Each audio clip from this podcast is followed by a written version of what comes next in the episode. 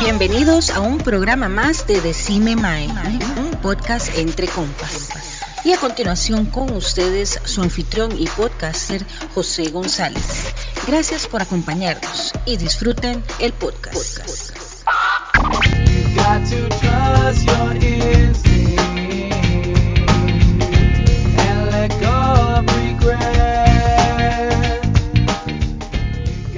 Hola, hola gente, bienvenidos a un programa más de Decime Mae, un podcast entre compas y el día de hoy vamos a empezar con una nueva sección de Decime Mae. Este, como saben, tenemos las, secciones de Marvel, anime, Star Wars y videojuegos. ¿Qué es lo nuevo que les traemos? Pues bueno, este, ¿no les ha pasado que tal vez van a ver una peli, pero no saben qué es lo que van a ir a ver? O sea, no, no, no saben nada de los personajes, eh, de dónde salen, eh, qué tienen, qué hacen o en sí de qué trata la, historia, ¿verdad? La trama de la peli. Bueno, pues eh, contando con el conocimiento de nuestro staff, decidimos empezar a hacer programas antes de las películas, para que cuando nos escuchen sepan a qué es lo que van a esa peli. Y para empezar, pues decidimos eh, darle, darle con una película que se las trae, que es muy buena. Se llama Doom o La Duna. Este, esta película pues ya nos sale la próxima semana, el 22 de octubre. Y, bueno, conmigo se encuentra este, un miembro del staff de anime que se llama Guido y dos compas del barrio, Rafa y José, que bueno, ellos se leyeron los libros y nos van a ayudar a entender de qué es lo que vamos a ir a ver ese día de estreno eh, eh, para esta película. Este, solo para recordarles, ¿verdad? Ese es un programa que no tiene absolutamente nada de spoilers, es simplemente explicar sobre un poco sobre la historia, ¿verdad? De, eh, de dónde viene o qué es lo que, qué lo que este, podría desarrollarse, pero nada, absolutamente nada de spoilers. Antes de, antes de iniciar, recuerden darse una vuelta por lo que son nuestras redes sociales de Instagram, Facebook y Twitter. Y recordarles que nos pueden también escuchar por lo que son diferentes plataformas de podcast, como por ejemplo Amazon, Apple y Google Podcaster. Y por supuesto, también en Anchor y Spotify. Y bueno, empezamos. Este, Guido, ¿cómo estás? Pura vida, José, pura vida, chavales. Con muchas ganas de, de hablar de este tema porque yo creo que sin duda alguna eh, Dune es eh, una de las, de las películas del año y definitivamente que la saga de Frank Herbert es una de las mejores sagas de ciencia ficción de todos los tiempos. Buenísimo, buenísimo. ¿Cómo estás, este, Rafa? ¿Todo bien? Eso, eso, madre. Este, no, no, muy emocionado y, muy agradecido que me hayan invitado a este programa. La verdad es que el tema no me podría este, interesar más. Van a muerte de Doom, la verdad. Muy emocionado. Qué bien, qué bien. Y bueno, José, ¿cómo estás? Hola chicos, ¿qué tal? Igual que Rafa, agradecido por la invitación a este genial podcast y súper eh, contento de poderles compartir lo que una vez Rafa llegó a compartirme a mí sobre el mundo de Doom. qué bueno, bueno, excelente, mae. Y bueno, este, vamos a empezar con una pequeña reseña, ¿verdad? De lo que fue, pues, el autor, ¿verdad? Frank Herbert. Este, fue un escritor estadounidense de ciencia ficción, famoso por la novela de la que vamos a hablar de la película que va a salir, Doom, en 1965 y sus cinco secuelas. Ahora, eh, para hablar un poco sobre esto, la saga Doom, ambientada en un futuro lejano, y teniendo lugar durante milenios, explorar temas complejos como lo que era la supervivencia de la especie humana a largo plazo, la evolución humana, la ciencia y la ecología planetaria. Eh, la, intersección de la religión, la política, la economía y el poder. Este, Doom es la novela de ciencia ficción más vendida de todos los tiempos y toda la serie se considera ampliamente entre los clásicos de su género.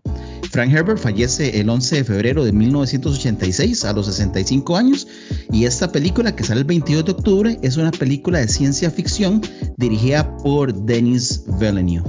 Guido, no sé si hay algo más que quieres agregar. tal vez como contarle a la gente que la novela ganó el premio Nebula a la mejor novela de 1900, en 1965 y un año después gana el premio Hugo nuevamente a la mejor novela. Ok, buenísimo, buenísimo. Eh, Rafa, no sé si quieres eh, agregar algo más. bueno, para mí Dune es la novela de ciencia ficción por excelencia. Es considerada por muchos la mejor novela de ciencia ficción jamás escrita. Es una epopeya espacial de juegos de poder y batallas épicas, historias de traición, venganza, estrategias, planes dentro de otros planes y grandes familias enfrentadas unas con otras, este, ambientados como en una constante diplomacia. Es algo así como un juego de tronos, pero en el espacio. sí, sí. Eh, de, entre las cosas que he escuchado, pues, pues sí, ¿verdad? De ahí se agarraron un poquillo, ¿verdad? Lo que es Juego de Tronos y también por ahí un, un, super clásico, ¿verdad? Que, que también, bueno, prácticamente se convirtió como una religión, que es Star Wars. Entonces, mae, qué bueno escuchar sobre eso, mae. Este, entrémonos, entrémonos una vez, mae, lo que es este, esta historia previa antes de cofradía. Así es como se dice, ¿verdad? Correcto, antes de la cofradía, sí. Ok, entonces dice que es la eh, Gran Revolución o Yihad Luteriana, mae. Entonces, este, Guido, contanos un poquillo sobre eso. Ah, esa parte es una guerra donde los humanos lograron vencer a los ordenadores, máquinas pensantes y robots que los habían esclavizado. Porque los humanos habían creado unas máquinas, pero cuando ellos llegaron, cuando las máquinas llegaron al cenit de su evolución, más bien ellos comenzaron a esclavizar a los humanos. No sé si, José, tal vez querés aportarnos algo más.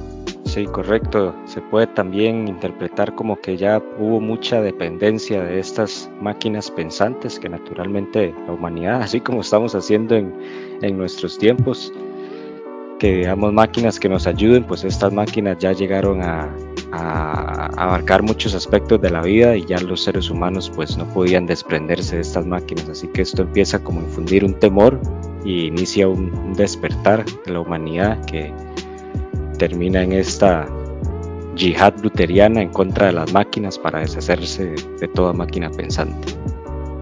Ah, ok, ok. Entonces, más bien se está creando, este, se podría decir una inteligencia artificial, mae, que ya más bien pone en peligro la vida humana. Correcto. Ya prácticamente los humanos son esclavos de las máquinas. Oiga, mae, como, como el, famoso teléfono celular en la mano, mae, que no podemos vivir sin él.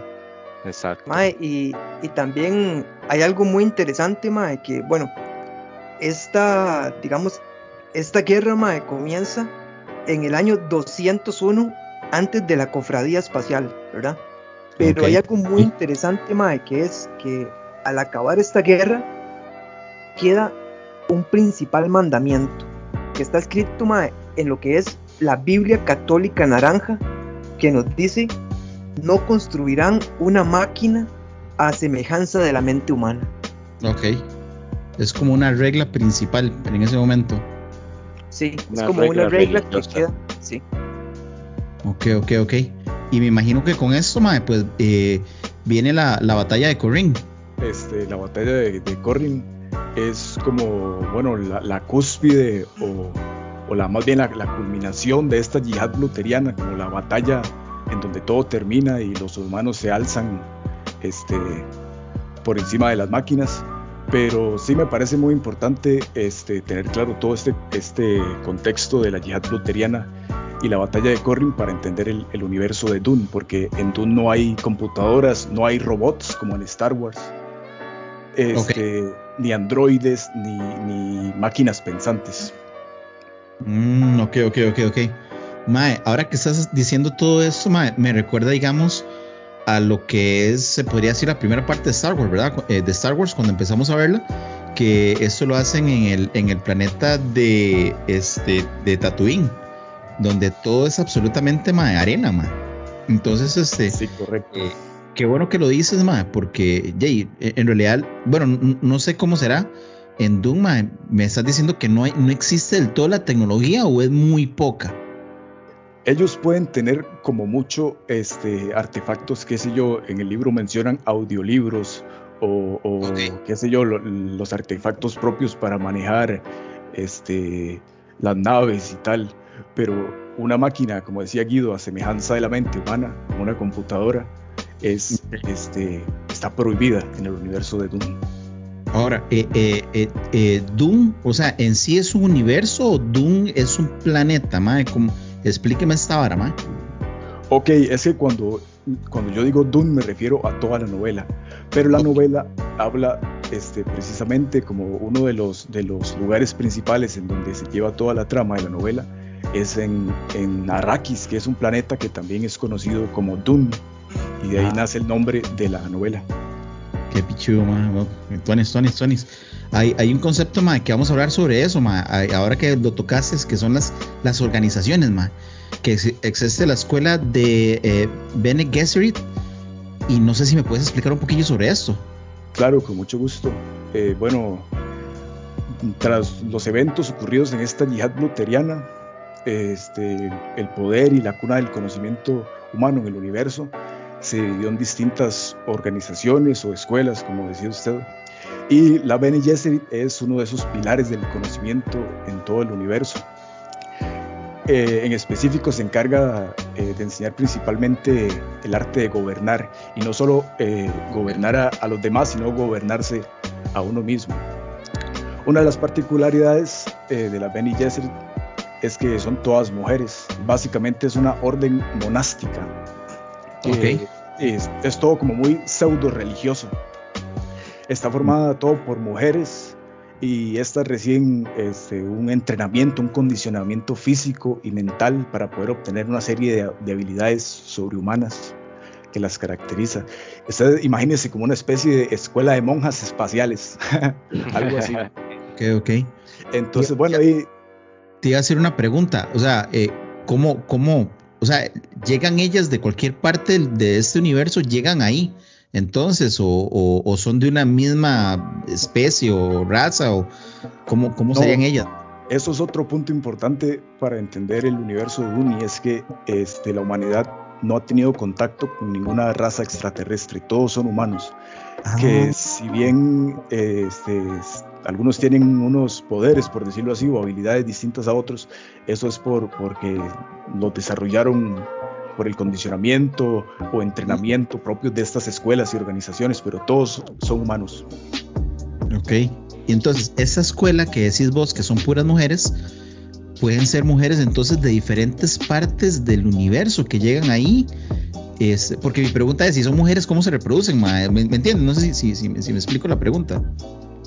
Claro, Mae. De hecho, este, bueno, una de las, de las principales motivaciones o objetivos de la Benny Gesserit, eh, ellas tienen un programa genético que llevan en secreto. Este, Sí, cuyo objetivo es, digamos, mediante el cruce específico de linajes sanguíneos, ellas envían concubinas que son como miembros de, de la Benny Gesserit, jóvenes y normalmente muy hermosas también, a, pues como a enamorar o a casarse con personas de poder o con cierto linaje específico, este, con el objetivo de que a lo largo de las generaciones, este, este, ellas lo que quieren es como crear una especie de, de, ser superior o mesías, el que se le conoce como el Haderach. Ok, ok, Entonces, Este, es un objetivo sí que tienen, pero este, sí la tienen difícil porque lo que pasa es que, eh, bueno, una de las habilidades que, que, que adoptan estas Bene Gesserit, que son capaces de acceder, las que, las que están como de más alto rango en, las, en, las, la escuela Bene Gesserit, son capaces de acceder a los, a los este, como recuerdos akáshicos, creo que le dice la gente, o, las memorias de, como de sus ancestros, y, e instantáneamente obtener todo el conocimiento que, que ellos alguna vez tuvieron.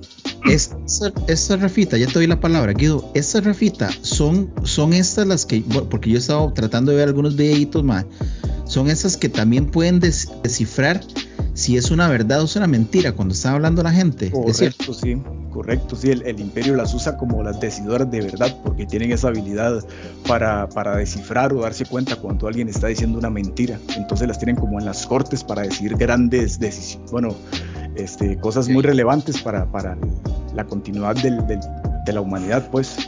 Pero sí, tienen, tienen habilidades muy, muy, este, muy chivas estas Benny Gesserit. Bien, mae. Vos, Guido, decime. Bueno, más que nada, quería agregar eh, que una de las habilidades principales de estas Bene Gesserit es el poder en su voz, porque esto les permite controlar a los demás mediante la modulación de sus tonos vocales. Pero esta escuela de, la, de las Bene Gesserit, a mí me parece que es como un poder en la sombra. Yo no sé, José Ramón, ¿qué pensará de esto?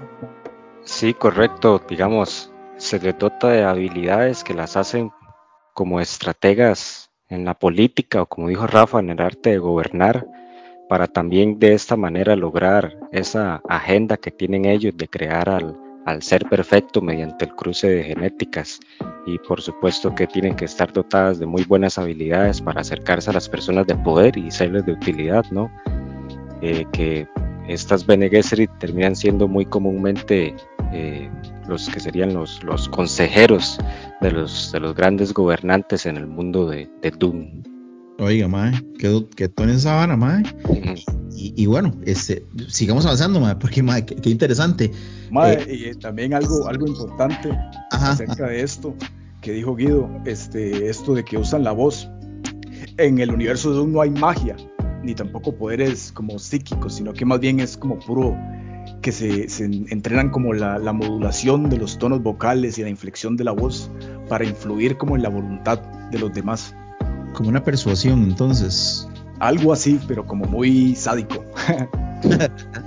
y, y, Rafa, esta hora de la, de la orden Mentat, eh, contanos, ¿de qué trata, Mae? Ok, este, bueno, el surgimiento de los Mentat también está muy relacionado a lo que fue la, los eventos de la yihad bluteriana, porque bueno, ante la ausencia de, de, las computadoras y máquinas pensantes, como mencionamos, este, bueno, pues nace la necesidad de adiestrar seres humanos para aumentar sus capacidades cognitivas y utilizar su mente como una computadora avanzada, básicamente este, una computadora viviente. Okay. Y bueno, los mentats son capaces de realizar cálculos y estrategias en cuestión de segundos. Habilidades de lógica matemática o de estrategia también. Ok, ok, ok. Y, y ok, ma, interesante, ma. O sea, todo esto, todo esto todas estas organizaciones empezaron después de, de lo que fue el yihad luteriano. Entonces. Correcto. Ok, ok, ok, ya, ya voy entendiendo, ya voy entendiendo más. Este, José, contanos sobre la cofradía espacial. Ajá, entonces, la tercera, el tercer gremio que surge después de esta yihad luteriana, como para, para este, reemplazar esos, esos vacíos de, o esas, esa necesidad que dejaron las máquinas pensantes tras la dependencia que teníamos. Surge pues la cofradía espacial para, para realizar posible el viaje interestelar en el, en el universo de Dune. Entonces, como ya no hay máquinas pensantes que nos lleven a las estrellas y que hagan todos los cálculos que se necesitan para viajar entre las estrellas, surge este gremio que tiene navegantes que tienen las habilidades para computar y para trazar una ruta segura a la hora de navegar. Y estos son los únicos que tienen esta habilidad en todo el universo de Dune, por lo que les confiere una gran influencia política, por supuesto.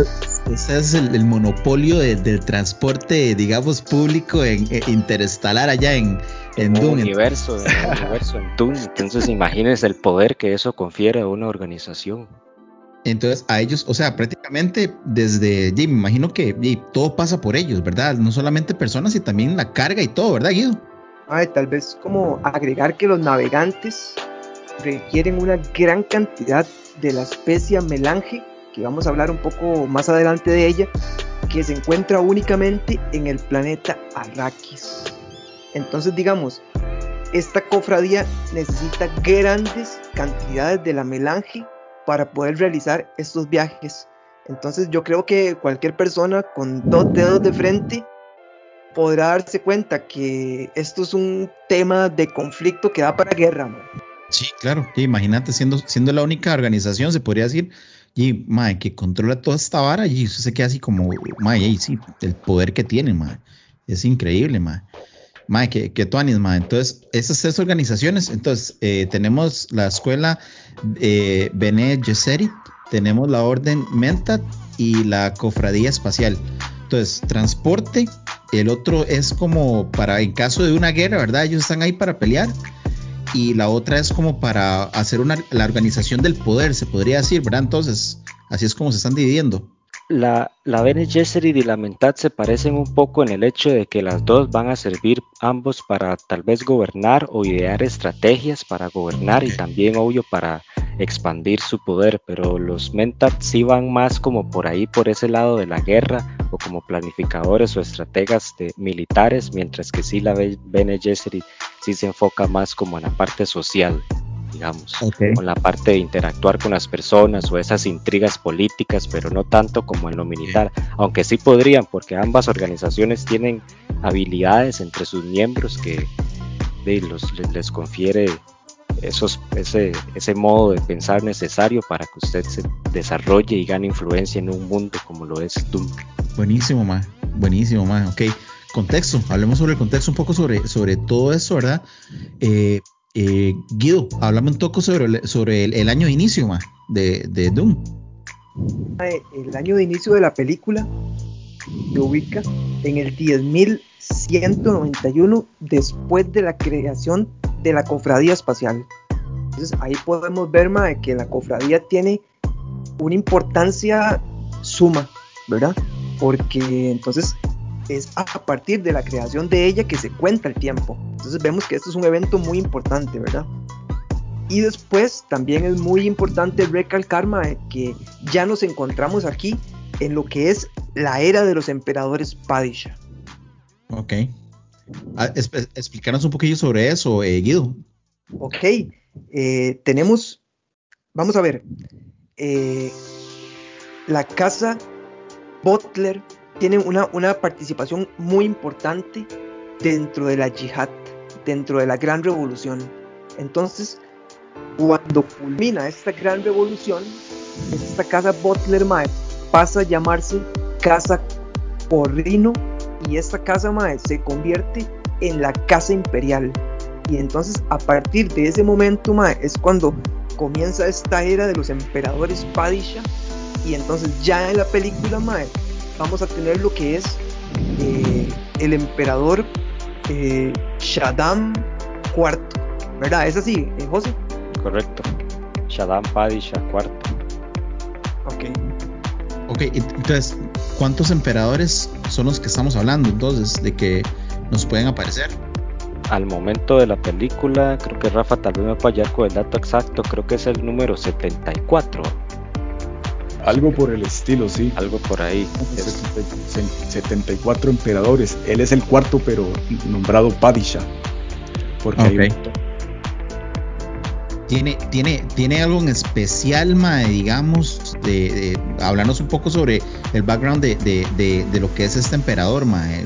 En especial, algo así, Mae, eh, que podamos, o sea, eh, de dónde viene esta familia, qué es lo que tiene, cosas así, Mae. Bueno, yo diría que eh, parte del poderío que tiene el emperador es gracias a milicia que está formado por los guerreros Sardaukar, que son los guerreros más rudos en, todo el universo de Dune. Y creo que eso en gran parte es lo que le confiere el poder de, ser emperador. Pero igual este, es importante que en, el universo de Dune el contexto político eh, es un cuasi feudo. Todo se rige por feudo, casas, como en Juego de Tronos. Okay. Eh, de hecho, de hecho, Rafita, estamos hablando de, digamos, ¿cómo decirlo? De un contexto más bien neofeudal. Y este, eh, y este emperador, eh, Padishah Shaddam IV, llega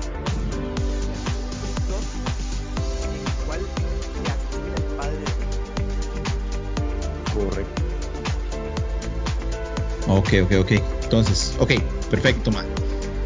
Hablamos un poco sobre esta otra parte que es eh, el Landsrat, ¿verdad? Así es como se dice. Correcto. Ok, José, hablamos, hablamos sobre Landsrat. Entonces, sí, como ya viene explicando Rafa, que hay una casa imperial, que hay otras varias casas, pues también naturalmente existe un consejo de casas en las que todas se reúnen y pues, tipo de asamblea y tratan ahí de ahí se dan los grandes cambios de poder o se, se tratan de arreglar eh, los conflictos que hayan entre las diferentes casas o, todo, o, los gremios como la Bene Gesserit y también la Orden Mental y la, la, Cofradía Espacial. Pero sí eso es lo importante, que la, el Anstrat es un consejo. Ok, ok, ok. Es como decir, bueno, no sé, haciendo una mezcla ahí, se podría decir que es como las Naciones Unidas, entonces, eh, en ese mundo. Del espacio, sí. Qué bueno, ma. Como, mae, como una aristocracia terrateniente, más o menos.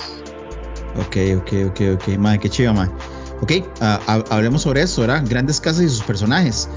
Eh, ok, Casa Corrino, ma, que es la casa imperial, ma.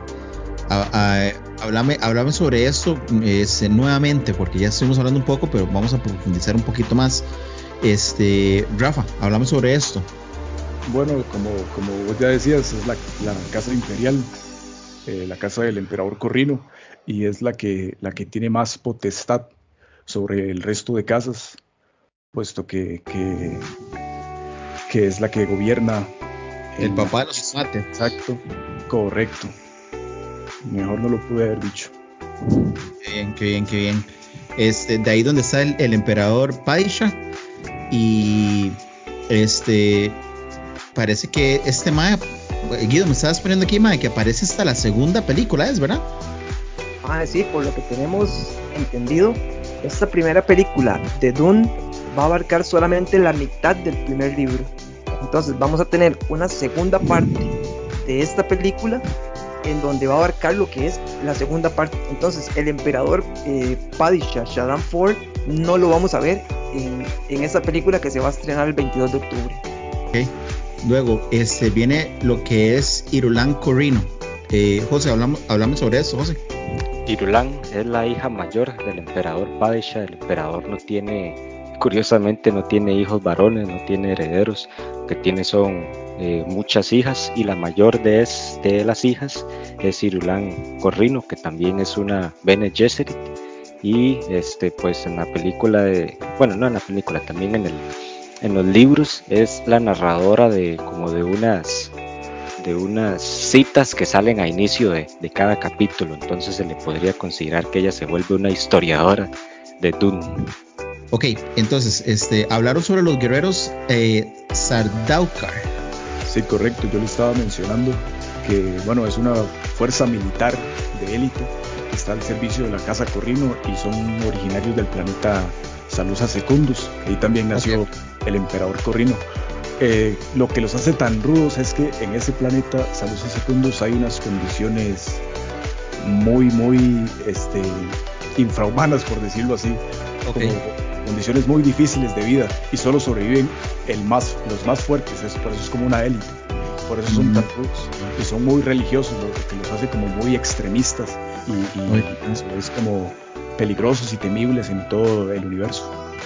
Y este, este planeta es, es un planeta prisión, ¿verdad? También, José. Correcto, se le considera un planeta prisión, entonces imagínense mandar a la escoria de todo el universo a un planeta en donde solo van a estar ellos, no hay como un tipo de autoridad, pero tampoco van a poder van a poder salir del planeta. Entonces imagínense mandar a todos los criminales de un universo, tirarlos todos en un planeta y reclutar solo a los a los sobrevivientes. Sí, exactamente, es lo que iba a decir. Mandan, mandan lo peorcito, ¿verdad? Y tras de eso solamente lo, lo- Filtran así lo que quede ya lo más peor, La pura brasa, man. y a esos todavía a esos los seleccionan para empezar a entrenarlos como Saurtaucan. Entonces eso es lo que origina una fuerza militar de élite que le confiere mucho poder a, a la casa Corrin. Ok, ok, ma, entonces, Mike, ¿qué tú estaba la man, chile, ma? Ahora, eh, sigue la casa, lo que es la casa de Atreides. Entonces tenemos varios personajes ahí. En la casa, bueno, la casa Atreides. Eh, explícanos un poco sobre esto, Rafa. Ok, la, la casa Atreides es de hecho la casa de los protagonistas de la novela. Ok, entonces aquí es donde se va a basar la película, se podría decir. Correcto, sí, nosotros seguimos la historia de la familia Atreides en la novela. Ok, ok, ok. Entonces háblanos sobre los personajes, ma. Duke Leto. Ok, este, el Duque Leto es el, el- pues es el, el que gobierna el planeta Caladan, que es donde está asentada la casa Atreides. Y pues es el, el padre del, de- del protagonista, Paul Atreides, que ese sí ya es el protagonista de, de toda la saga. Ah, y bueno, la película va a ser interpretado por, el, por Oscar Isaac, un actor muy bueno, ya ha salido en las películas de Star Wars. Y bueno, ahí poco más que decir sin hacer spoiler, es el líder de la casa Atreides, padre de Paul, eh, que como dato puedo decir que, que el padre de Leto este, era torero y de hecho fue asesinado por un toro la familia Atreides conserva la cabeza del toro en una de las paredes del castillo de Caladan. Qué buen dato ese, mae. Okay, es referencia entonces cuando si llegamos a ver eso en la peli sería una buena referencia, ¿verdad? Sería genial.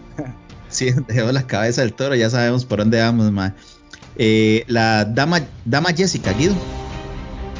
Bueno, dama Jessica es, es la concubina del duque Leto, ¿verdad? Que como lo hablamos anteriormente, ella es una Bene Gesserit que fue enviada entonces em, para ser precisamente, bueno, la concubina del duque y ella es entonces es la madre de Paul Atreides. ¿Es así, José?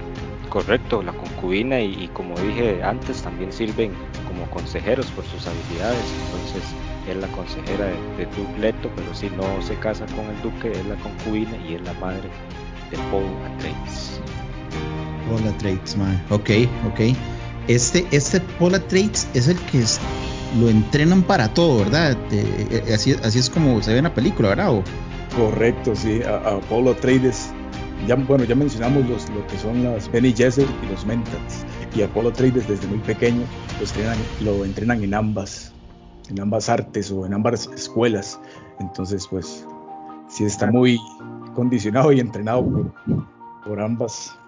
Eh, chicos, ¿y qué nos pueden, qué nos pueden decir de Timothy, Timothy Chalamet? ¿Es que se dice? Timothy Chalamet. este, este personaje, este, este muchacho, mae, ha salido en alguna otra película o, mae, porque se le ve un porte, mae, se le ve así, un, que el mae es un guapazo, mae. mae yo considero que, que, es de los mejores actores jóvenes que hay en la actualidad, la verdad, me recuerda mucho como al estilo de actuación de los actores de, de antes. Y, y, no, me parece que es idéntico a la descripción del libro, eso sí, es, es, para mí es como el actor perfecto para Paula Atreides. Ok. Y, y, tenemos a Gurney Halleck. Gurney Halleck es el, es el maestro de guerra de la casa Atreides, o sea, es básicamente un, un estratega militar al servicio de los Atreides que tiene un odio profundo por los enemigos de los, los enemigos jurados de los Atreides, que son los Harkonnen. Eh, de hecho, fue salvado de una fosa de esclavos del, del planeta donde residen los Harkonnen. Ahora más adelante hablaremos de ellos y sirve fielmente a los Atreides como maestro de guerra. ¿Quién sería, quién sería el actor que, que va a interpretar ese, ese personaje? Mae, va a ser Josh Brolin, el actor que interpreta a Thanos. Uy, la mae, mae, este. Sí, el famoso Cable, mae, en Deadpool, mae tal vez, tal vez agregar, mae, como que este Gurney Halleck, mae, es uno de los personajes más importantes de la saga pero que el Mae también, aparte de ser un maestro de armas, el Mae es un trovador o juglar experto en el uso del balicet. Entonces eh, es, es, muy tuanis porque este Mae como que también se encarga de entretener a las, a las personas con su música, con su arte. Entonces es un tipo Mae muy instruido, es un Mae que, que tiene unas capacidades increíbles. O sea, eh, uno que, mae, completamente, como decís vos, un artista, mae y por otro lado también un mae que ya, se las trae, ¿verdad? Que se entrena y se echa cualquiera también, ¿verdad? Totalmente. Tiene esa vena artística. En la novela está recitando poemas y tocando el balicet. Muy, sí, muy correcto, correcto. Mae, okay, okay. Y, y, dicen que siempre tiene la frase, la frase justa el mae, ¿verdad? Se siempre menciona muy a menudo, sí, en los, en los libros. También cabe recalcar que él entrena obviamente a Paul Atreides en el arte de la guerra que es algo a tener en cuenta. Entonces Paul, como dijo Rafa, está súper condicionado en el arte de gobernar, en la estrategia militar, en la lógica, entonces ya se va viendo que se va gestando a un súper personaje. Buenísimo, buenísimo. Y José, este, de una vez hablando de, de Duncan Idaho. Duncan Idaho sería el maestro de armas, que es más también como versado en las artes de la guerra, pero este es más centrado como a a, ser un espadachín o un duelista. Se le considera uno de los mejores espadachines, si no el mejor, en todo el universo de, de. Y también sirve fielmente a los Atreides. Ok, ok, ok. Este, bueno, sobre esto, Mae, me gusta, Mae. Eh, eh, personajes, digamos, actores importantes, Mae, que se nos estén, eh, se nos estén yendo sobre esta casa. Mae, bueno, Mae. actores que acaba de mencionar, el personaje que acaba de mencionar José, Duncan Idaho, lo interpreta Jason Momoa, que está muy, muy de moda hoy en día. Oiga, man. Y le queda el personaje a este mae con lo que ustedes me acaban de decir del espadachín. Mae, yo creo que, yo creo, José, que no podía haber un mejor personaje que este Jason Momoa para interpretar a Don Canaido. Totalmente. Qué tuanis, mae, qué tuanis. Ok, bueno, entonces me imagino que ahora, como estaba mencionando, pues bueno, esta casa Trades eh, tiene su archirrival, ¿verdad? Que es la casa de Harkonnen. Entonces, bueno, contanos, José, sobre la casa Harkonnen. En la casa, sí, como dijiste, son los antagonistas, los jurados enemigos de la casa Trades y el que está al mando de estos Harkonnen es el varón, el varón Vladimir Harkonnen. Este personaje se le describe como un- una persona que ya está gorda, mórbida, que ni se le ven como ciertas partes del cuerpo ya como por los pliegues y que ocupa de suspensores gravitacionales para poderse mover. Ese, ese es eh, eh, el Mae que es súper obeso. Exacto, ese es. Y este, Rafa, eh, hablando sobre Fate Ruta. Ok, Fate Rauta es el sobrino y eh, heredero de la baronía del varón Al- Harkonnen, o sea, es el, el Navarón, el, el heredero pues de la, de la casa el que Y- va después de. Mae, eh, pues, sí. tal vez como agregarles, mae, que este Fate Rauta, al parecer, mae, no lo vamos a tener en la película. Este, al parecer van a haber algunos cambios y el, el- el papel, digamos, de Fate Rauta lo va a tomar Ravan, ¿verdad? Que ya vamos a hablar de él a continuación. Pero, mae, sobre este Fate Rauta, eh, es importante tal vez mencionar, mae, que en la película de 1987, mae, fue interpretado por un cantante muy famoso que se llama Sting. Oiga, Mae. Entonces este, este Fate Rauta, lástima que no lo vamos a tener en la película porque es un personaje eh, titular, digamos, de la serie, de la saga de libros. Va, pero en realidad yo creo que hay una muy buena razón por la cual no está. Va a estar, eh, claramente va a estar en la segunda, por lo que dijo Guido, que es un personaje bastante importante en la saga. Pero, Ok. este, como ya Guido nos mencionaba, esta película que va a salir nueva adapta solo la primera mitad del libro. El personaje de Fate Rauta sale en la primera mitad del libro, pero muy pocas veces. Y una de las reglas fundamentales del cine es que usted no puede eh, presentar un personaje al público que no va a tener relevancia a lo largo de la película. Entonces por eso lo van a presentar igual que el emperador Padisha hasta en la segunda película. Ok, ok. Preguntas, más. Ahora, ahora, ahora sí que estamos en el, en el punto de ebullición casi de, la, de, este programa, mae. ¿Vale la pena ver la película de 1980, bueno, la que salió en los 80s? ¿Vale la pena ir a verla? ¿O uno se hace spoiler, mae, cuando uno la ve y después se va a ir a ver la película que va a salir la próxima semana? Es Uf, para, es para ir a verla, mejor se yo- espera a la de Dune que, que viene yo le recomendaría, yo le recomendaría así totalmente ver la nueva y ya si luego le da curiosidad, ve la, la, la de los 80, la verdad es que no, no fue muy buena, para ser sincero, y sí se haría spoilers. Ah, bueno, eh, bebé. Mae, esa es una pregunta que me traía ahí, mae. Que en este momento, mae, creo que era la- el, el momento indicado, mae, porque, di, mae, es vara. Es vara ir a, a ver eso, mae, para después ver tal vez algo medio repetido, digamos, o ver, ver acontecimientos que mejor esperarse verlos con, con las películas de ahora, ¿verdad, Guido? Mae, yo creo también, José, que, bueno, en, en el caso mío, mae, yo cuando leí el libro, ¿verdad? Que, que el libro llegó a mí gracias a, a José Ramón y a Rafita, ¿verdad? Que me pusieron a leer Dune. Mae, yo no me aguanté la fiebre, mae. Y yo tuve que ir a ver la película del 87 porque yo dije, mae, tengo que tener una idea de lo que va a pasar, tengo que tener una idea de los personajes. A mí me pasa mucho, mae, que a mí me gusta ver las películas primero, antes de los libros. Porque así cuando ya yo leo el libro, entonces yo me imagino los personajes basados en lo que he visto. Entonces, mae, yo, yo fui a la película, ¿verdad? Eh, obviamente, mae, ya sé lo que va a pasar, pero, mae, desde el momento que yo vi el tráiler de, de lo que viene de esta película, mae, o sea, se, se pone uno como loco, mae, porque el tráiler es increíble, mae, lo, lo que vemos en el tráiler es, es algo que, que nosotros decimos, mae, no tiene nada que ver con la película del 87, que naturalmente le faltaban este, Los efectos y efe- todo. los efectos y todo eso que, que ahora sí lo vamos a tener, ¿verdad? Ok, ok, ok, ok. Bueno, entonces buenísimo, ¿verdad? Y el que se quiere hacer spoiler, que la vea. Y el que no, el que se quiere esperar con todos los efectos y todo, mae, son nada más unos días y ya la podemos, la pueden ir a ver, mae. Este, ok, eh, eh, hablemos del, planeta Arrakis, que bueno, de aquí es donde pues se basa, ¿verdad? Eh, este lugar que, que también se llama Doom y algo muy especial, ¿verdad? Algo, algo diferente, ¿verdad? Que hablan sobre una especie que se llama melange. ¿Así es, Rafa? Correcto, sí, la especie melancho, la especie geriátrica también se le dice en el libro. Que bueno, esta es una droga con propiedades geriátricas, esto quiere decir que alarga la vida. Y tiene olor a canela, que se, bueno, se encuentra únicamente en el planeta Arrakis, también conocido como Doom. Y tiene que ser minada en lo más profundo del desierto con unos extractores. Y bueno, la, especie es un producto del proceso biológico de los gusanos de arena, creo que ya Guido mencionó esto, que habitan el planeta. Eh, la especie geriátrica expande la conciencia de quien la consume, además alarga la vida, como les dije, y otorga mucha eh, vitalidad también.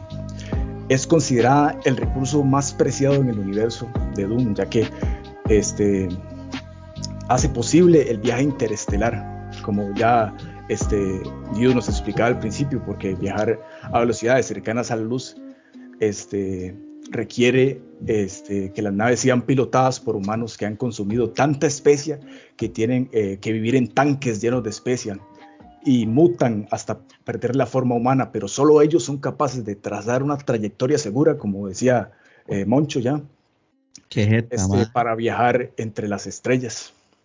Y esto porque, porque la especie les confiere la habilidad de precognición. Esto quiere decir que, que ellos pueden ver un montón de futuros posibles y elegir el, el más conveniente, como Doctor Strange.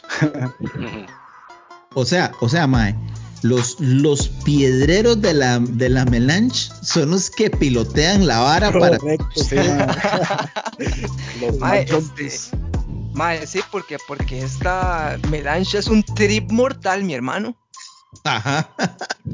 Oiga, mae, qué que era, mae. Es una vara, mae, que sí, que, que, que, o sea, transfiere muchas, muchas cualidades positivas al consumidor, pero no deja de ser una droga y es muy adictiva. Y quien deje de consumirla se empieza a morir lentamente. Entonces, una vez que usted prueba la especie, no hay vuelta atrás. Mae, pero, y tiene. Mae, eh, perdona, Guido, qué rollo, mae, porque, sí, mae, si la dejas de consumir, te morís, weón. Pero al mismo tiempo, si la consumís, mae, vivís muchos años más, weón. O sea, es, es, como, es como decir, mae, mae, siga, siga haciendo esta vara, weón.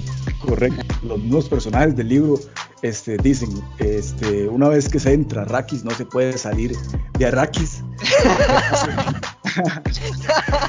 Llevar un pedazo de Arrakis consigo mismo. Porque no se puede dejar de consumir especia. Ay, mae, qué lo que era, mae. Dale, Guido. Eh, mae, esta especie tiene una particularidad, mae, que es que quien la consume, eh, sus ojos cambian a un color azul profundo. Mae, entonces eso es muy interesante. Pero también, mae. Le cambian los ojos azules. Le cambian los ojos a un color azul. Pero también lo que nos decía Rafita, mae, de los navegantes. Que es, esos navegantes, mae, como necesitan consumir una gran cantidad de especia, entonces ellos también mutan su cuerpo. Entonces al final ellos terminan siendo mae, una especie de, yo no sé cómo llamarlos más, si son como una mezcla más entre pez y humanos, y, pero es una vara rara. ¿Cómo lo ven ustedes, chicos, eso? Y recordar, Mike, recordar que lo que estabas diciendo, ¿verdad? Todos son humanos, o sea, ahí no hay alienígenas ni nada, todos son humanos, ¿verdad? Así, así, es, José. De hecho, sí, ahora que lo menciono, en realidad los que más parecen alienígenas, aunque no lo son en realidad, son los, son los de la cofradía, porque sí se la película de David Lynch, ahí más o menos se pueden hacer una idea de cómo los retratan, de los mutados y diferentes. Los más se tienen que mover en unos tanques. No estamos hablando de un pequeño tanque que se pueda llevar así ya como, como un bolso en la mano. Estamos hablando de una superestructura que, que ocupa de tecnología y mucho espacio para moverse y que pone mucha presencia donde sea que usted la vaya a ver en un universo como el de Dune por ahí vi, entre lo poquito que vi, ahí, entre los videos que, que, estuve averiguando sobre la vara, también hay unos trajes, ¿verdad? Donde ellos, pues prácticamente no pierden eh, eh, hidratación. Así es como, así es como se dice. Es también de, de este mundo, Guido. Mae, lo que usted nos está diciendo son los famosos destiltrajes, ¿verdad?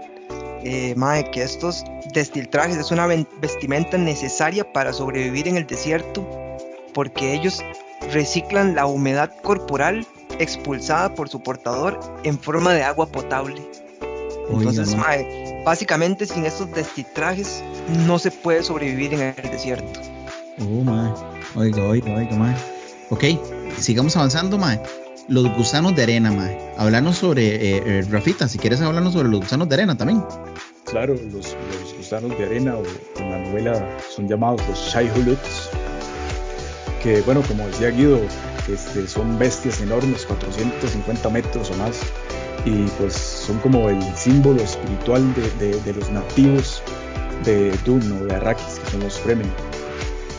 Solamente, solamente en Arrakis existen esos gusanos de arena. Solamente en Arrakis y la especie eh, geriátrica es producto del proceso biológico de estos gusanos. Madre, pero quisiera yo preguntarle, José, José Ramón, ¿cómo viste vos eh, los gusanos en el tráiler, madre? Porque yo quedé impactado, madre, de ver a esos bichejos, madre, en, el tráiler. Yo quedé como loco cuando los vi, madre. Madre, la escena en sí es muy buena, la verdad, pero yo la verdad soy más fanático del otro tipo de, modelo de gusano. Ese que salió ahí, la verdad, no parece, hasta la verdad, si le soy sincero, parece un poco extraño. Entonces, ¿te, ¿te gustó más el de la película anterior?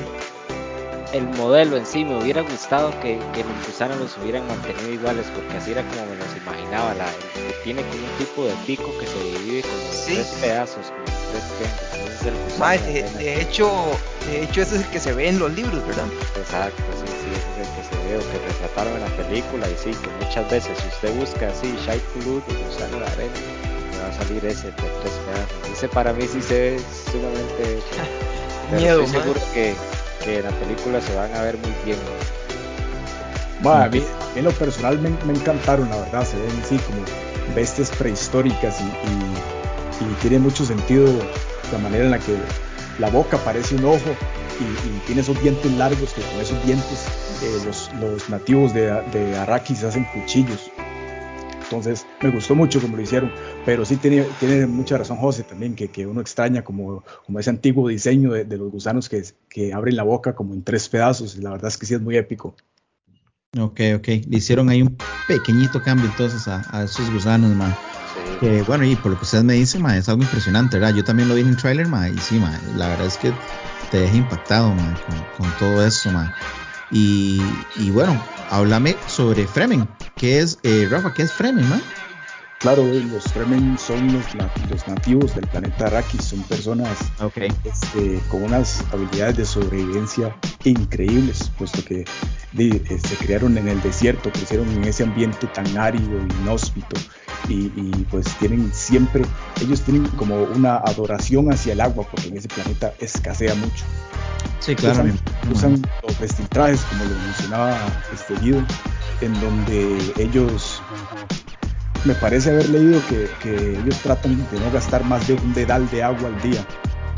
Y con esos vestiltrajes recicla todo. Creo, creo que incluso hasta las heces y la orina recicla esa vara, todo. Oye, correcto. Ah, algo, algo muy importante es que los Fremen este, creen en la religión del Kwisatz que se mencionó al principio, este, de las Beni Gesserit, porque las Beni Gesserit este, tienen un programa, se llama La Misionaria Protectiva, en donde esparcen esa religión de ese Mesías que ellas quieren crear para que la gente lo espere o, entonces los Fremen creen en, el Kwisatz entonces es muy, muy interesante. Madre, Rafita, eh, con respecto a eso que vos estás diciendo, madre, yo creo que las Gesserit, madre, se curaron en salud, madre, y esparcieron todo ese mito, esparcieron ese mito del Kwisatz para que cuando, si alguna de ellas le tocara llegar posteriormente a algún planeta, madre, que estuvieran ahí ya salvaguardadas, madre. Exactamente, madre. De, de hecho, también un poquito más, algo escuchado como que ellas en, un principio pues se iban a otros planetas como a también, ¿verdad? A, decir estos mitos y cosas así, ¿verdad? Para, para correcto, sí, correcto, eso es lo que, lo que estábamos diciendo, mae. Aplanar, aplanar el, el, el, el Sí, sí, terreno. a- Ajá, allanar la el-. Sí, sí, sí, como ese mae. plan que tienen de, de, de soltar esa religión en todo el universo. Sí, sí, sí, mae, primero allanaron el terrenito, mae, por aquello de, de, de que pasara algo ahí, mae, ya las madres estuvieran ahí sobre el terreno firme, mae. Mae, y también algo muy interesante que me acaba de venir el flashazo así de los Fremen, que ellos eh, aprecian tanto el agua que el, el mismo acto de llorar para ellos es un, ac- un acto solemne porque se está gastando el agua de su cuerpo por otra persona. O escupir también, es como señal de respeto. Oiga, mae. Qué loco, mae. Sí. Qué, qué bueno, mae. Ok, hablemos, me imagino, los personajes, ¿verdad? Eh, Stilgard. Sí, claro, bueno, Stilgar es el, el- como el jefe del, del- como de la pandilla o, o grupo, tribu, exacto, esa es la palabra, el tribu Fremen, este, con la que se topa la casa Trades cuando, pues cuando arriban el planeta Dune, Arrakis. Como el, jefe. y, y que vamos a tener un super actor, mae, ¿verdad? Eh, interpretando a Stilgar, mae, que es Javier Bardem. Uf, totalmente, man. Y así me lo imaginaba yo cuando lo leí, la verdad, ese es, lo hicieron, o sea, muy buen casting, la verdad. Qué chido, mae. Ok, ok. Y, ok, entonces él es el, como el líder. Y Chani. ¿Quién es Chani? Shani viene siendo la hija de Stilgar Ok. y la Ey. que también se empieza a acercar a Paul Atreides una vez que, que los dos se reúnen en el mundo de Dune y guía y, y enseña a Paul Atreides las maneras de los Fremen. Chani no es hija de Liet Kynes, más bien. Me parece, es que, es que, man, no sé si será hija de, los dos o cómo será la vara, pero, pero a mí me suena que es hija de, de Stilgar y también me suena que es hija de Liet Kynes, pero algo así, es, es hija como de uno de, de los, de los Fremen principal en el Siege, que por cierto, el, el Siege es como, el, como, ellos viven en cavernas, que son esas piedras grandes que están en el desierto. Si se escucha la palabra Siege, es como, como esas instalaciones de las aldeas Fremen en las montañas, en las formaciones montañosas de, de roca. Ok, ok. Eh, ¿Qué actriz eh, interpreta a Chani? Mae, la famosísima Zendaya, está muy de moda también, a la, a la guerrera experta Chani. Ok, La- guerrera experta, ok. Y- Entonces, Es cierto, de- desarrollame un poco a Chani, entonces, mae, como guerrera experta, mae. Entonces, ella es la que eh, tiene algún rol de lideraje en el grupo, o, sea, ¿cómo, cómo está ella, digamos, con el grupo? Uy, mae, la verdad, sinceramente no se puede decir mucho sin hacer spoiler, pero, pero como le, ya le decía a José Guido, es como la hija de, de- de uno de los, como el- De de los jefes. Siege, Ajá. ajá. Ok, ok, ok, perfecto, perfecto, dejémoslo ahí entonces. Y tenemos un personaje que acaba de mencionar Guido, Liet Kynes. Mae, este es un personaje que en el libro es un varón, mae, y esa es una de las diferencias que, que vamos a tener en, en la película. En la película, mae, eh, es una mujer la que va a interpretar a Liet Kynes, que se llama Sharon Duncan. Y, mae, entonces, Liet Kynes en el libro es un planetólogo y ecologista imperial que se encuentra en el planeta de Arrakis. Sin embargo, este, vamos a ver, yo creo que por una cuestión de inclusión, mae, em, cambiaron al personaje y bueno, ahora lo va a interpretar eh, una muchacha, digamos, afrodescendiente. Está, está bien el cambio, eh, o sea, o, o- o ustedes, digamos, como lectores, ¿qué, qué opinan sobre esto? A mí la verdad me, me pareció excelente y, y no, no me molesta el cambio, la verdad. Ok, porque es, una buena actriz y, la- y le queda el personaje, porque para mí lo importante es que, digamos, si, si se respeta el espíritu del personaje en la novela, no importa si sea hombre, mujer o... o- ok, excelente. Excelente, sí, porque a veces, a veces tenemos personajes que usted dice, "Ma, son toque, este personaje debería ser hombre o debería ser mujer, ¿verdad? Y al cambiarle el género, pues no, no- no se ve, digamos, como eso que veníamos viendo. Pero ustedes me dicen como que no hay problema con eso, entonces, con este cambio. Entonces, ma, perfecto, excelente con eso, ma. Ok, excelente, ma. El programa, a mí me encanta, ma. O sea, me está encantando. Pregunta, pregunta. Ahora sí, tenemos los Fremen, las casas, las grandes casas. ¿Qué tiene que ver todo esto aquí, ma? O sea, ¿cuál es el punto, ma, de, de, encima de, lo que vamos a ir a ver, ma? O sea, ¿cuál es la trama de la película? Madre, si me dan permiso, yo puedo más o menos como explicar los eventos que gatillan toda la trama. ok, ok, mándese a ver si, si, o sea, lo que ocupo saber es como, mae, eh, andan buscando esto y se tienen que pelear por esto, o, ah, dígame, mae, o sea, cuénteme.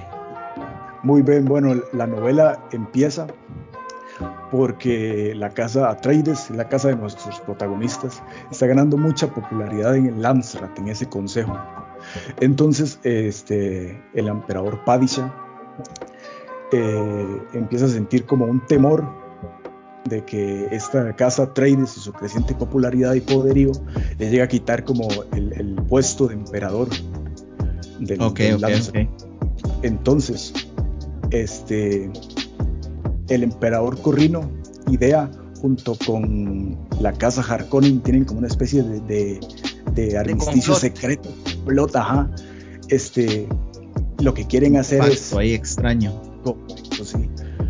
El plan de ellos es regalarle como una, como una especie de, de, sí, muy entre comillas, este, como obsequio a la casa Traides, como darle el poder sobre Arrakis, que es un planeta, como ustedes ya saben, muy importante porque es el único en donde se extrae la especia este, geriátrica, que es el, como el material más importante del, universo, y quien controla la especia controla el universo, como dicen a veces. Entonces, este, bueno, el duque Leto, que es como el, el jefe de la casa Trades, este, sabe desde un principio que esto es una trampa, más no se puede negar porque este, pues es la, la, la, voluntad del emperador. Entonces, la trama recae en que ellos están intentando hacerse con el poder de, de las minas de Arrakis y de alguna manera capiarse esa trampa o, o, o, preverla este, y más bien como aumentar su poderío con, con, esa, con esas minas de especia. Okay, Entonces creo que ese es como el evento principal que dispara la, la trama. Y es eh, una cosa muy interesante, es que Caladan, el, el planeta originario de, de, de, los Atreides, es un planeta verde y oceánico, lleno de océanos, en donde la tierra es muy fértil y pueden cosechar. Entonces imagínense el cambio de que la casa Atreides estaba en Caladan a irse a un planeta como Arrakis, que es todo desértico. Sí, donde, donde el agua vale, vale, ¿verdad? Un montón, montones. Es indispensable, ma. Buenísimo, ma. Ok, perfecto. Ahora, en todo esto, ¿de dónde viene lo de las organizaciones? ¿Dónde encaja en esto? Okay, las, las, organizaciones surgieron eh, tras los eventos de la yihad bluteriana. Es como si, simplemente la manera en la que la raza humana, por decirlo así, se organizó tras este, esos eventos en donde ya no pueden usar computadores ni máquinas pensantes. Entonces los humanos, en lugar de, de, usar las máquinas eh, para pensar por ellos, como estamos haciendo nosotros actualmente, pues decidieron este, centrarse en ellos mismos y como desarrollar sus poderes físicos y mentales. Ok, buenísimo, man. Y, man, ¿algo más que agregar, Guido? Mae, yo creo que ya está todo dicho, mae, ya tenemos las cartas sobre la mesa, mae, y, lo único que queda es esperar la película nada más y, volvernos locos. Buenísimo, buenísimo. Este, últimas palabras, José Ramón. Este, sí, esperamos Rafa y yo esa película, súper ansiosos. Este, Rafa desde principio del año, creo que pasado, me habló, mae, usted no conoce Doom, ya ahí empezó un evento para mí, empecé a leerme los libros, no solo el primero, me, leí el segundo, el tercero, actualmente voy por el cuarto, y pues Rafa también empezó a hablar sobre los intentos de, que se han realizado para, para representar esta, esta novela en el cine, y cuando ya me mencionó sobre la película de Delis Villeneuve y que iba a prometer, ya me enseñó también el otro trabajo que tiene Dennis, pues sí, pensé, y esto que se viene es una bomba. Entonces ya más bien estoy contando los días para el 22 para ir a ver esa peli. Qué bueno, man. Sí, eh, son, eh, en este caso son dos películas, ¿verdad? Este, bueno, parte 1 y parte 2. ¿Existe una tercera? Por ahí escuché o, o, no, todavía vamos a ver solamente la 1 y la 2. Y a como salga esto, puede ser que haya una tercera o solamente esas dos? De lo que yo escuché en entrevistas y leí en artículos, es que la idea de Denis Villeneuve, que es el, director, es bueno, primero adaptar la novela original, Dune, que bueno, esta película que va a salir ahora el 22 de octubre, adapta, como ya habíamos dicho, la primera mitad, la segunda, eh, pues naturalmente la segunda mitad, y él quiere que sea una trilogía. Eh, el libro que le sigue a Dune es Dune Messiah, y bueno, sigue toda la, ahí termina como la historia de, pues, del personaje principal de la primera saga, entonces es lo que quiere es como hacer la trilogía de Paula Trades. Eso es como el plan, mm. pero todo depende pues de los ingresos en taquilla y, tal. Sí, sí, bueno, hay una ventaja, ¿verdad? Que con todo esto lo que ha pasado, pues por dicha ya podemos volver, ¿verdad? A los cines y, empezar a, a, tratar de tener una vida normal, ¿verdad? Como estábamos antes y y, tener esa oportunidad, ¿verdad? De poder ir a ver todas esas películas al cine, que por eso, de hecho fue porque, por eso que se atrasó un poco, ¿verdad? Porque iba a salir, eh, o sea, si, si fuera como salieron los planes, ya estaríamos bien hablando de lo que vimos en la película, porque debió haber salido en septiembre, a principios de septiembre, pero ahorita pues ya nos dan la oportunidad de, de bueno, que eso se atrasó un poco más y tener, poder tener este programa. Este, Rafa, eh, últimas palabras sobre esto yo quería usar estas últimas palabras para aclarar una cosa que tenía ahí la espinita. Tal vez la gente se le haga raro porque si es una película del futuro, los personajes pelean con armas blancas, pues con cuchillos, espadas, porque no usan pistolas o láseres. Bueno, este, en el universo de Doom hay una cosa llamada la tecnología Holtzman y esa tecnología les hizo posible crear unos escudos que detienen todos los proyectiles este, que, se, bueno, que se aproximen a alta velocidad. Entonces, las armas y los, y, los láseres también son inútiles. Entonces, este, en ese contexto de un todos usan armas blancas, pues por esta razón, porque, porque este, las armas de fuego quedaron como inútiles gracias a, esta tecnología de, escudos. Ustedes la van a ver en la película, se, ve muy chiva, en el trailer yo la vi. Más, se prima mucho más lo que es la infantería entonces. Completamente, sí, la, infantería y como curiosidad también esta tecnología Holtzman es la que usan los cruceros interestelares para doblar el espacio-tiempo y, navegar y también son los suspensores que, usa el varón Arconin para levantar todo ese peso como mencionaba José. Entonces eh, existe esa tecnología en el universo. Eso es lo que quería decir. Qué chido, ma. Bueno, bueno.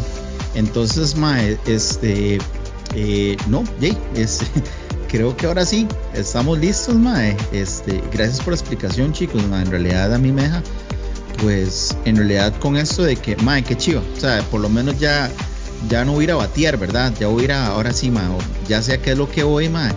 Este, qué, qué es lo que puedo esperar. Entonces, de eso se trataba. De hecho, eso se trataba el, el programa. Entonces, mae, muchísimas gracias, gente, en serio, por, por ayudarnos. Este, y no, más bien eh, aquí, de una vez les digo, eh, aquí en el programa, que los esperamos también, ¿verdad? Para después de que vimos la película, pues que vuelvan, ¿verdad? Para que nos expliquen un poco, ¿verdad? De, cuáles fueron sus impresiones, ¿verdad? Con esta película, ¿verdad, Guido? Este, sí, bueno, antes que nada agradecerle a José Ramón y a Rafita, por, eh, por aceptar la invitación. La verdad que la hemos pasado súper bien, hemos tenido una, una charla muy muy interesante y bueno, ya solo nos queda eh, ver la película y luego venir a, hablar un poco de ella, ¿verdad? Sí, sí, sí, sí, este, y no, e, igual, igual acaba de decir Guido también, igual, gracias por su tiempo, chicos, gracias por, por, ayudarnos, este, también, ¿verdad? Por, eh, por cooperar, poner su, granito de arena en lo que es el proyecto y, y muchísimas gracias, muchísimas gracias por estar aquí, Rafa. A ustedes las gracias, de verdad que que me hacía mucha ilusión participar en este episodio. gracias y gracias a vos también, José. Con mucho gusto, gracias por invitarnos. Ok, ok, entonces eh, nuevamente, ¿verdad? La invitación queda ahí para, para podernos hablar este, dentro muy pronto, después de que hagamos la película. Y bueno, gente, recojamos esto. Este, gracias por escucharnos, amigos de Decime. Recuerden que nos pueden seguir por lo que son nuestras páginas de Facebook, Instagram y Twitter. Y seguir escuchándonos por Spotify, Anchor y Google Podcast y todas esas plataformas que tenemos. Y si no, si no nos encuentran en una especial, díganos para ver si nos podemos meter. Eh, recuerden también este, compartir este, con los compas el programa, ya que compartir no cuesta nada. Gracias por ser parte de Cimemae, un podcast entre compas y pura vida 3000. Chao. Chao.